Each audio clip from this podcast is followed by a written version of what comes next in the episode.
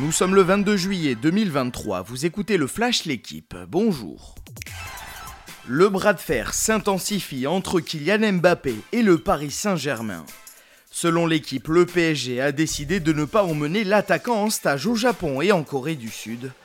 Le club de la capitale pense que le joueur en fin de contrat en 2024 a déjà un accord avec le Real Madrid pour partir libre.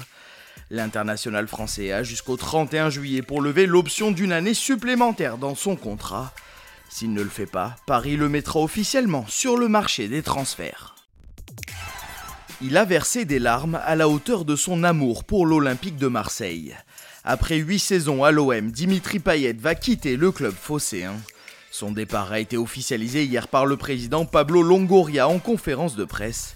Très ému, le milieu de terrain réunionnais qui possède une offre de reconversion à Marseille veut continuer à jouer. Si Payet s'en va, Pierre-Emerick Aubameyang s'est lui engagé hier officiellement pour trois saisons avec l'OM. Matej Mohoric a remporté pour quelques centimètres sa troisième victoire sur le Tour de France.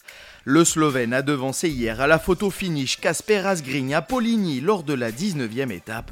C'est le troisième succès pour la formation Bahreïn victorieuse sur la Grande Boucle 2023. Moritz a dédié ce triomphe à son coéquipier Gino Maider, décédé mi-juin sur le Tour de Suisse. Pas de changement au général où Jonas Vingegaard reste en jaune à deux jours de l'arrivée. La Roca Team a signé hier le transfert de l'été. L'AS Monaco a officialisé hier l'arrivée pour une saison de Kemba Walker.